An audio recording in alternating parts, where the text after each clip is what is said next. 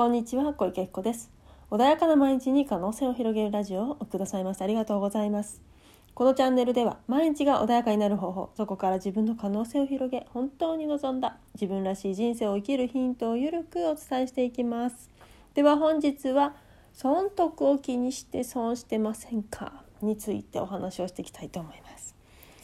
はいでは今日はですね損得を気にして損してませんかということでですね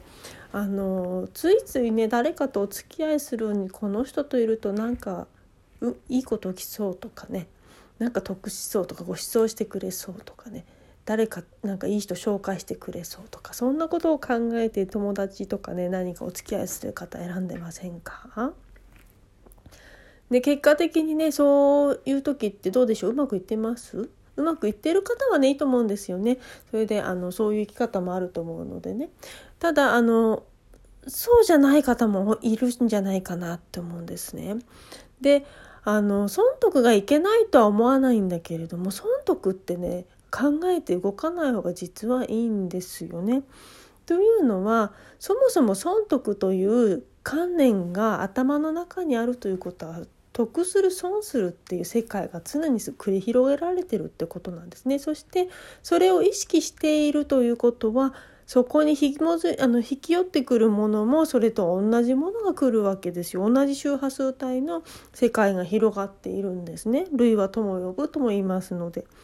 だからそうするとなんだろうなお互いに損得を考えながら付き合っちゃう関係性になっちゃうんですよね。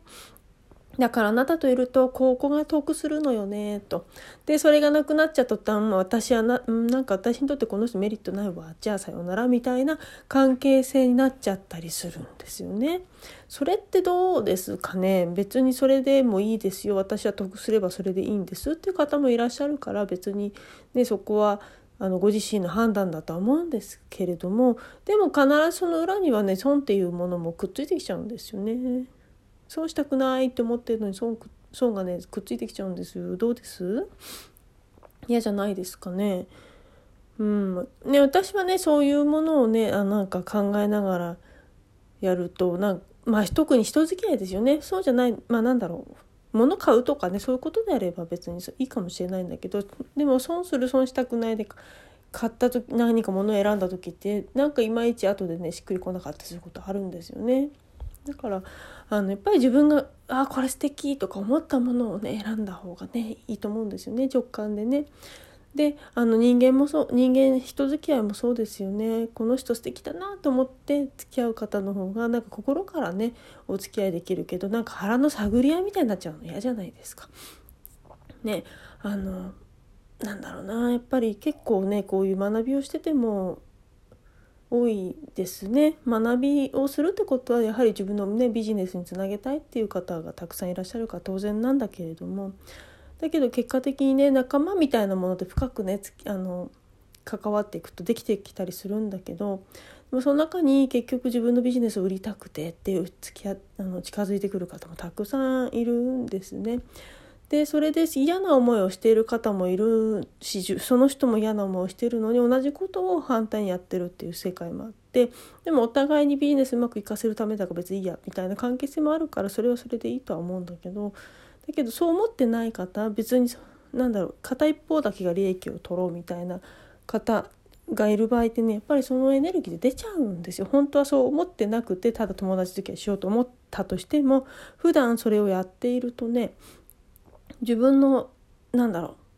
体からねそういうもの出ちゃうんですねだからそうするとあのあの人なんかいつもそ自分のなんか営業ばっかしてるからなんか街帰りたくないわみたいなことが起きちゃったりするんですね。で知らない間にそういうのってね他の人も感じ取ることができるから同じ会話になってあやっぱそうだよねっていうことがね起きちゃったりもするのでねぱりねいい関係性築く時っていうのはねその時考えない自分のピンときた方とねあの付き合いするといいですよね。であのピあのピンときた時、ね、今日ちょっと他のねもう一個のラジオでもちょっとピンときた人を大切にしようみたいな話をしてるんだけどあのやっぱりね直感ってすごく大事でねあの消化体っていうのがまあ第三の目のとこにあるんだけれどもやっぱりそこっていうのは何かっていうと人間がね例えばじゃあスマホとかパソコンだと思った時に w i f i のスイッチなんですよね。であのそのものなんだろう機種なんだパソコンとかねスマホだけだと情報ってないじゃないですか。情報ってそれの中に入っているものしかないですよね。だけどインターネットつないだ瞬間いろんな情報が世界中からねあのおろしダウンロードすることできますし下ろしてきてねあのサーチすることもできますしね。本当に自分の枠の外のね世界までいっぱい拾うことできますよね。それが同じことが起き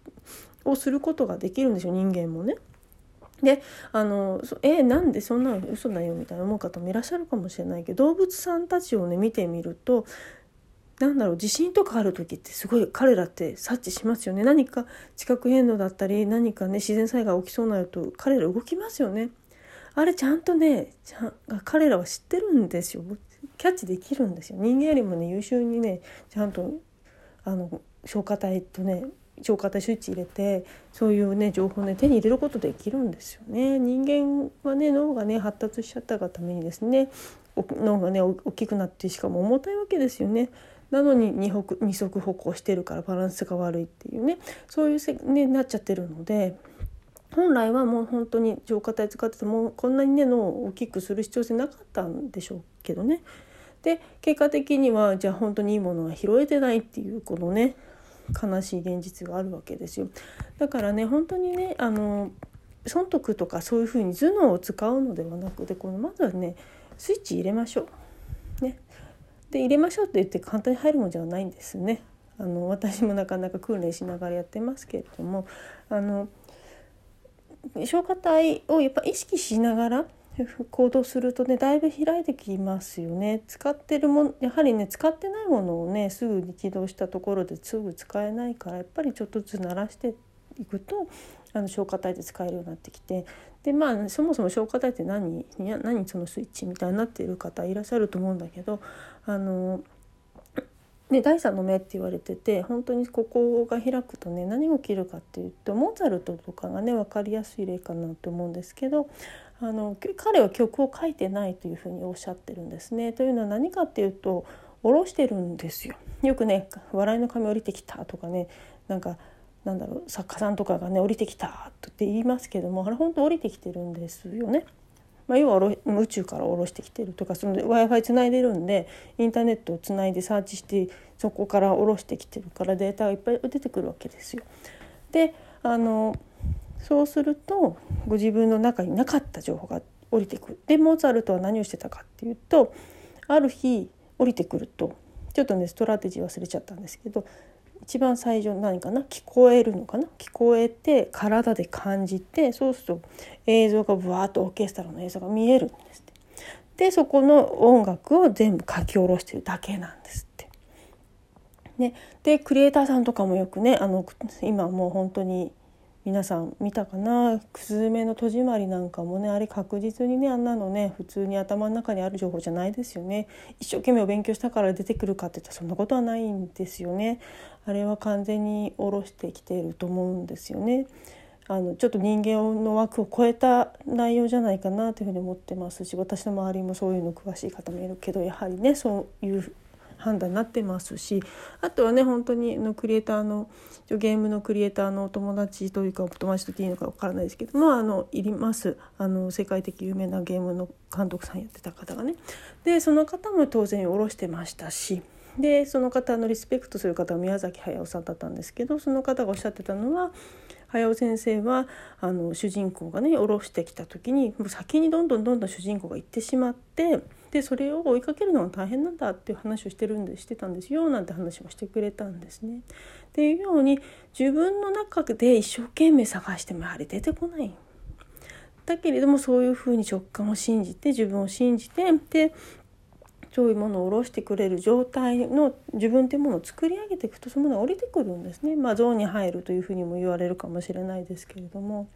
なのでねあのそれね損得考えるとそれ使えないんですよ。損得って別の場所使ってるから。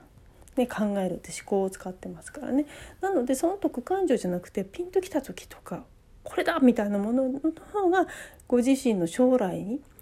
にとって必要なものがちゃんとね宇宙が降りてくるんですね。なのであの損得感情じゃなくてそういうものを大切にされるとよりねいいご縁がであのに結びついてさらにはですねあのご自分の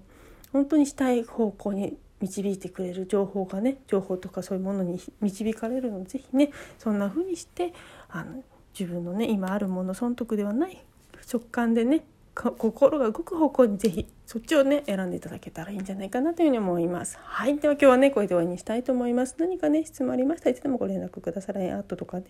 あのインスタの DM 等で受けてますのでまたね LINE のえっとインスタですねインスタライブも土日土曜日か日曜日か両方かわからないですけどやってますので夜9時からね是非ご興味ある方は是非ご覧ください。であのセッション等もやってますので本当に自分で何も解決できないぞっていう時はね本当にあの使っていただくと